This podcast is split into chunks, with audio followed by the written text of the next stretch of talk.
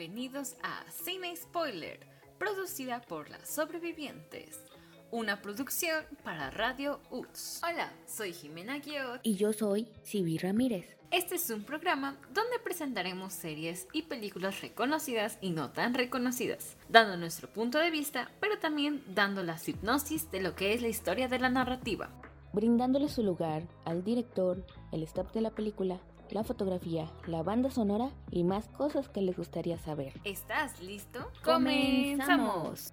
Hola, ¿qué tal? Bienvenidos a una vez más. Este, buenas tardes, buenos días y buenas noches, dependiendo a la hora que nos estén escuchando. Otra vez estamos aquí en Cine, Spoiler.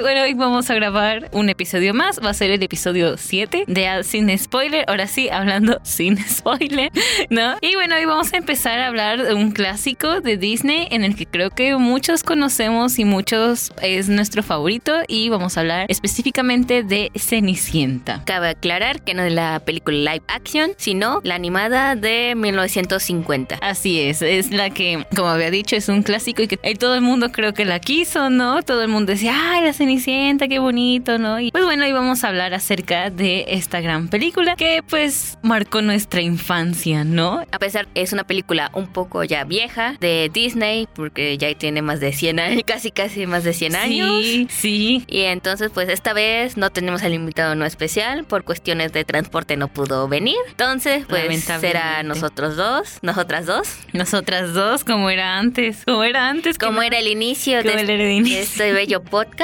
Nos invadieron. Nos invadieron. Pero esta vez nada más hablaremos nosotras dos. Esperemos que les guste ahora sí este podcast que hoy se viene, hoy se presenta, ¿no?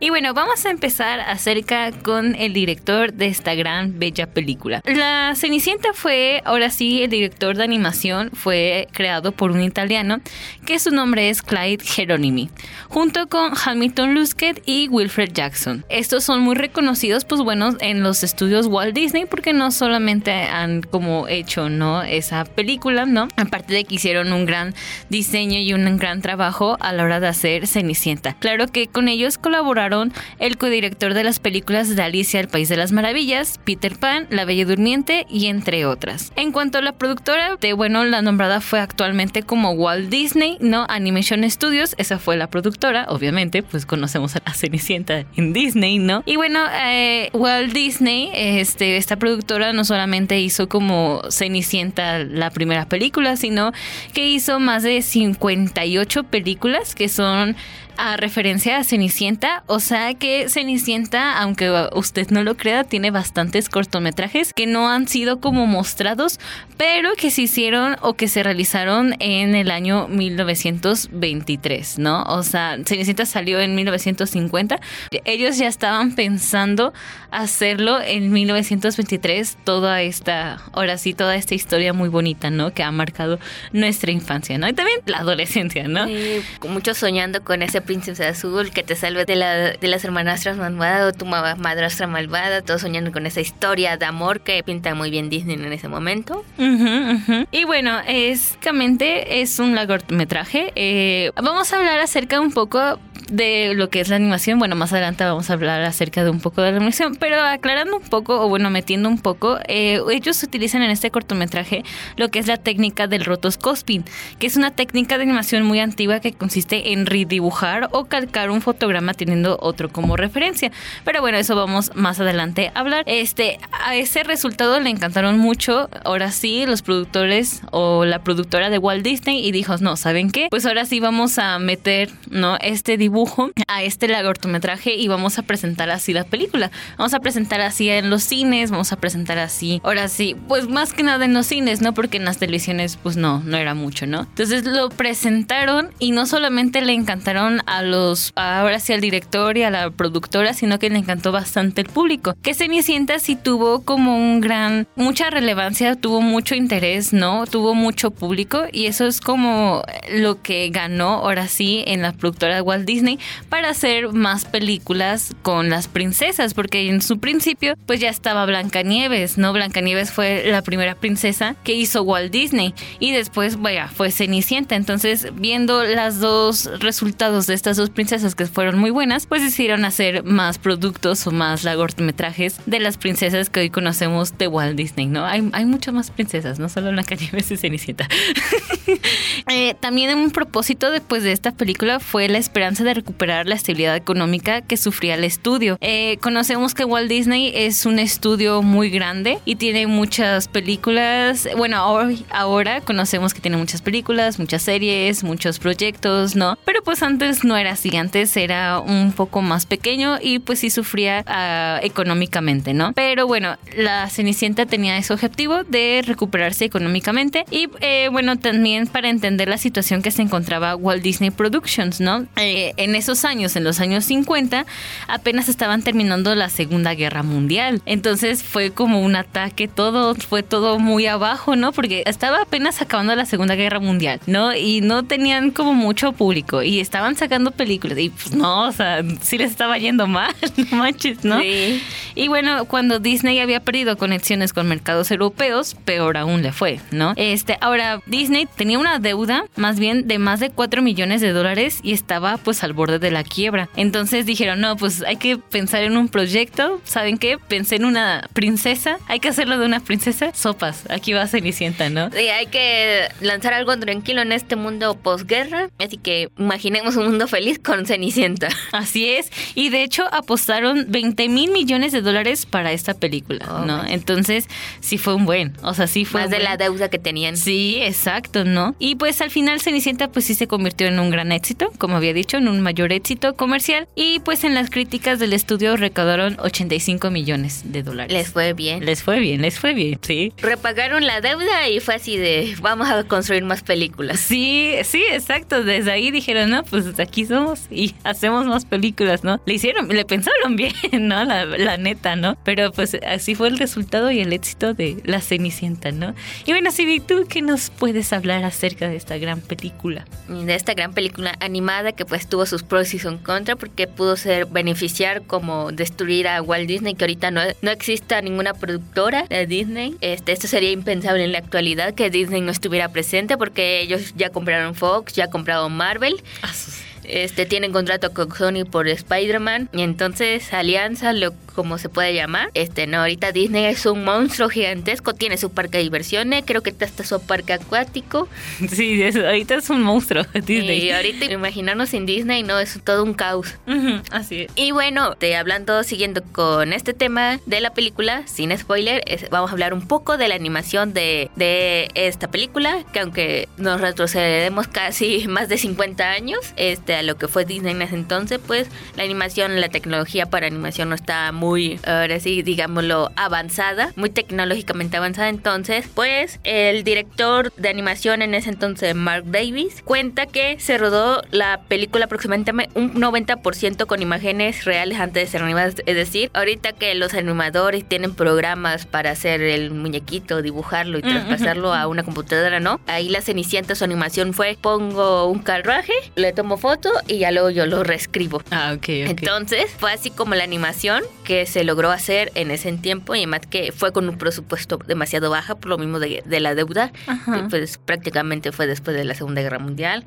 Pues recuerden que, dejó, que Estados Unidos ya intervino más que en la primera y entonces pues sí dejó estragos muy fuertes en la economía estadounidense y entonces pues eso también te hizo que Disney debiera por lo mismo de que las personas no salían a ver cine porque lo menos que querían era ir que les cayera una bomba Sí, encima. Arriesgarse, ¿no? sí, no, es que era arriesgarse. Y entonces al final pues la gente le gustó y que fue bueno para Disney porque ahí fue subiendo y subiendo los niveles de animación y pues este uno de estos ejemplos de la animación de la imagen real pues fue el carruaje de Cenicienta Eh, es que en realidad un modelo de acción en vivo pintado de, de blanco con líneas negras Oh, ya. ya los arreglos de colores ya se lo hicieron con la tecnología que en, que en ese entonces tenían Ujú. pero en sí todo fue, la, como dicen, un 90% a la imagen real. Pues se ve un trabajo de demasiadas horas de estar, estar que moviendo que las acciones que le estoy animando. Entonces fue un gran trabajo, tal vez no con el mejor presupuesto, pero al final sí salió algo para ese entonces algo bonito y pues que a varios de nosotros en la actualidad cuando éramos niños o nuestra adolescencia nos gustó mucho esa película. Sí, claro, así es. La magia, que los brillitos, que los ratoncitos. Los efectos, el movimiento, todo, todo, todo. Fue un, la verdad fue un gran proyecto a pesar del bajo presupuesto. Y pues eh, siguiendo con lo de la animación, bueno, ya no tanto animación, sino lo que fue después de la animación. En la Cenicienta, pues en ese entonces todavía se, se usaba los DVDs y los VHS. VHS. Que son como unos libritos con circulitos. bien sí. sí, sí. Este, estos Disney le dio un estilo. O sea, estos estaban vestidos de conforme a la película de Cenicienta. O este, ya sea que le ponían el sal azulito, el color plata. Este, pintando de su característico color azul, el que y entre otros para que considera con la mercancía pues que lanzó Disney, ya que pues fue un boom total que los ayudó a superar su crisis económica de ese momento. Ok, muy bien, órale. Y Disney dijo, de aquí soy y voy con todo, te lanzo mercancía, te lanzo esto, te lanzo el otro. Nadie dijo, cómprame, cómprame, dijo, cómprame. Nadie me podrá derrotar en estos momentos. exacto. Ay, no, pues, y, pero le fue muy bien. La verdad es que, o sea, Disney pensó así bien su proyecto y le fue bien, ¿no? O sea, mm, cabe recalcar eso, ¿no? Y bueno, pasando ahora sí a otra sección, pues sabemos que el Cenicienta no solamente se lo inventó Disney por la cabeza, ¿no? Dijo, el guionista así de, ah, una princesa. Ándale. Tiene una madrina, habla con ratones. no, pues no. O sea, Cenicienta en sí tiene un origen eh, anterior al que ahora sí conocemos como la película, como el largometraje de Disney, ¿no? Y bueno, en 1950, pues como ya sabemos, eh, Cenicienta fue a la pantalla, ¿no? Pero pues esta película fue inspirada en un cuento, eh, en un cuento que fue por el autor, o bueno, fue hecho por el autor francés Charles Perrault. Eh, y bueno, este cuento a lo mejor no muchos lo conocen, ¿no? La verdad es que Cenicienta tiene muchas versiones, ¿no? No solamente se basó en un cuento, tiene bastantes versiones. También los hermanos Green. Los hermanos Green también hicieron un cuento.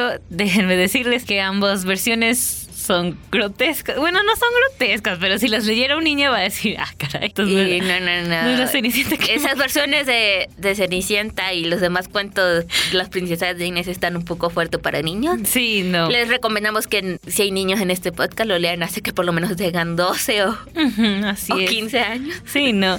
Y bueno, en investigaciones eh, tocando el trasfondo pues de la historia, eh, consideran que la Cenicienta es de la edad, o bueno, es de la fechas de los egipcios, ¿no? Este cuento de hadas es típico del continente eurásico, tal y como se acaba pues señalar, ¿no? Y Disney eligió la versión de Charles Perrault por su inocencia por encima de la versión de los alemanes Grimm. O sea, al parecer Charles Perrault hizo como más inocente la historia de la Cenicienta a comparación de otros cuentos o de otras historias que se hacía pues con esta princesa, o bueno, como hoy conocemos que es una princesa, ¿no? Los egipcios, o bueno, para los egipcios era la historia de Rodope o Doropis, para los romanos era el cuento de la mujer con el pequeño pie. O sea, como había yo dicho, pues tiene varias versiones, ¿no? Y pues este elemento del pie pequeño se repite y mantiene en la mayoría pues de las versiones, ¿no?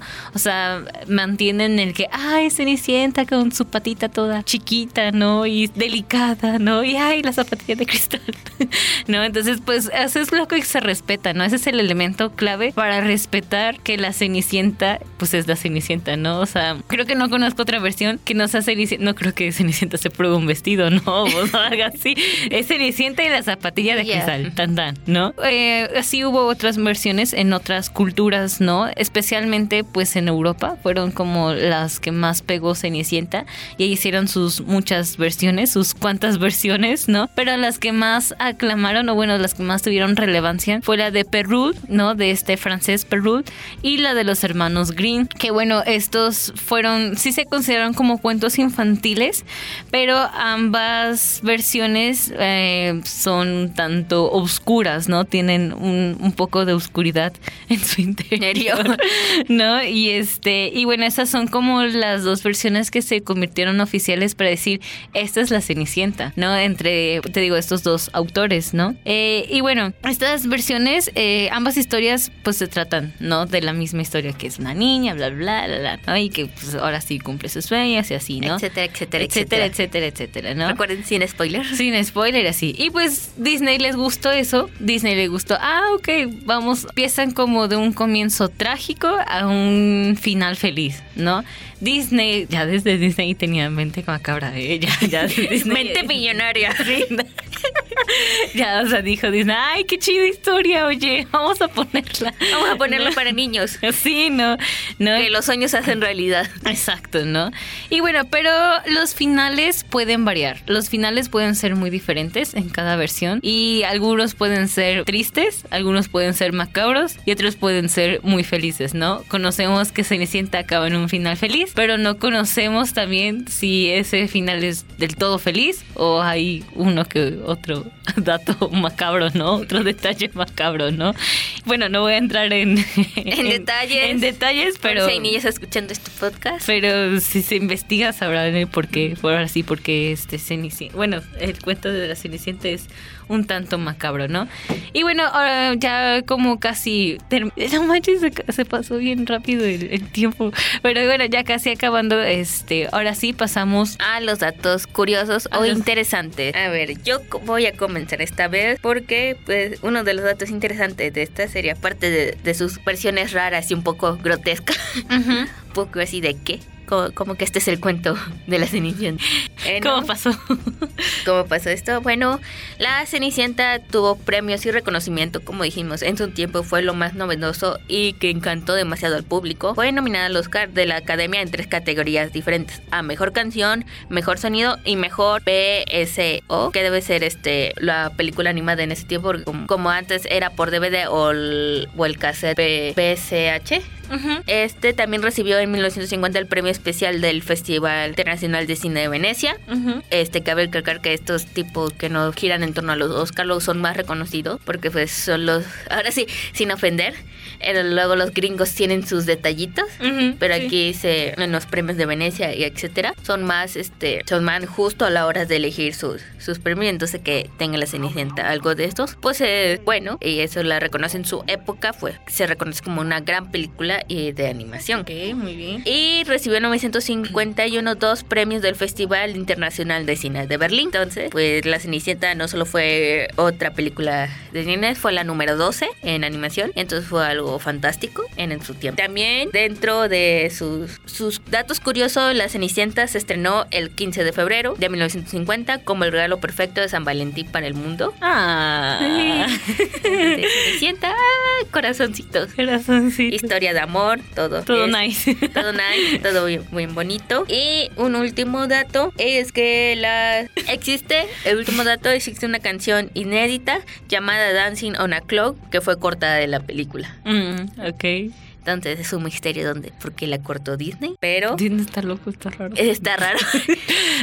está rarísimo, está rarísimo.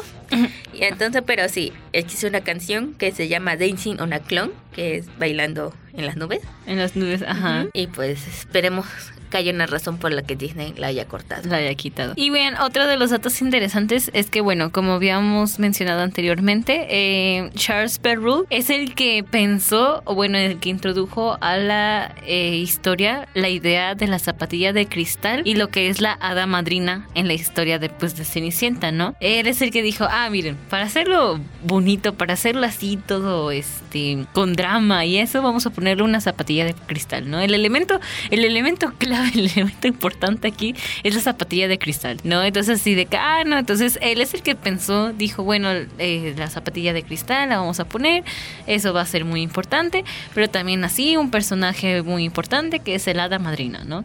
Entonces él, él fue como el que comenzó todo eso, ¿no? Que bueno, en varias películas han hecho referencia, ¿no? De que, ay, este, tienes que probarte eh, la zapatilla porque es, tienes que probarte un zapato porque esto, ¿no?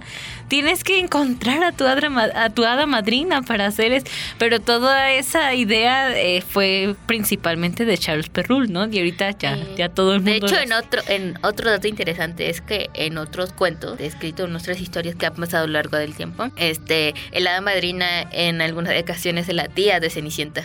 Ah, sí, es la tía de Cenicienta. No quiero nada. Sí, es la tía de Cenicienta. Ajá, y se, pues, se la encuentra nomás así. Sí, aparece. aparece. Magia. y bueno, un plot twist. Bueno, Walt Disney guardó en sí, en sus estudios, varios clips, ¿no? Que hicieron con su película, o bueno, con este largometraje, ¿no?